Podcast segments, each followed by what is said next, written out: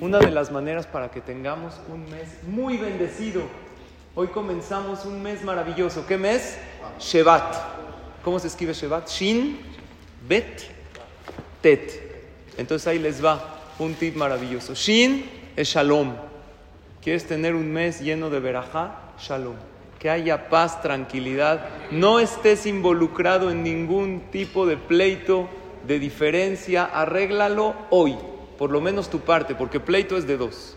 Entonces tú no seas esa segunda parte del pleito, dejar de lado rencores, odios, barminan, y que haya muchísimo shalom, shalom bait, shalom entre amigos. Cuando hay shalom entre nosotros, ahí le podemos pedir a Kadosh Baruj que haya shalom para todo Am Israel.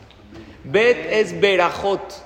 Este mes en lo particular hay que fortalecerse en decir berajot ya que festejamos Tu Bishvat a la mitad del mes, que es el día del florecimiento de los frutos de los árboles.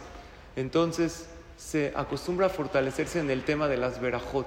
Vamos a fortalecernos en decir las verajot de los alimentos correctamente. Y la persona que bendice sus alimentos, que dice verajá por todo lo que come, por todo lo que bebe, entonces Hashem bendice sus alimentos y también bendice su vida.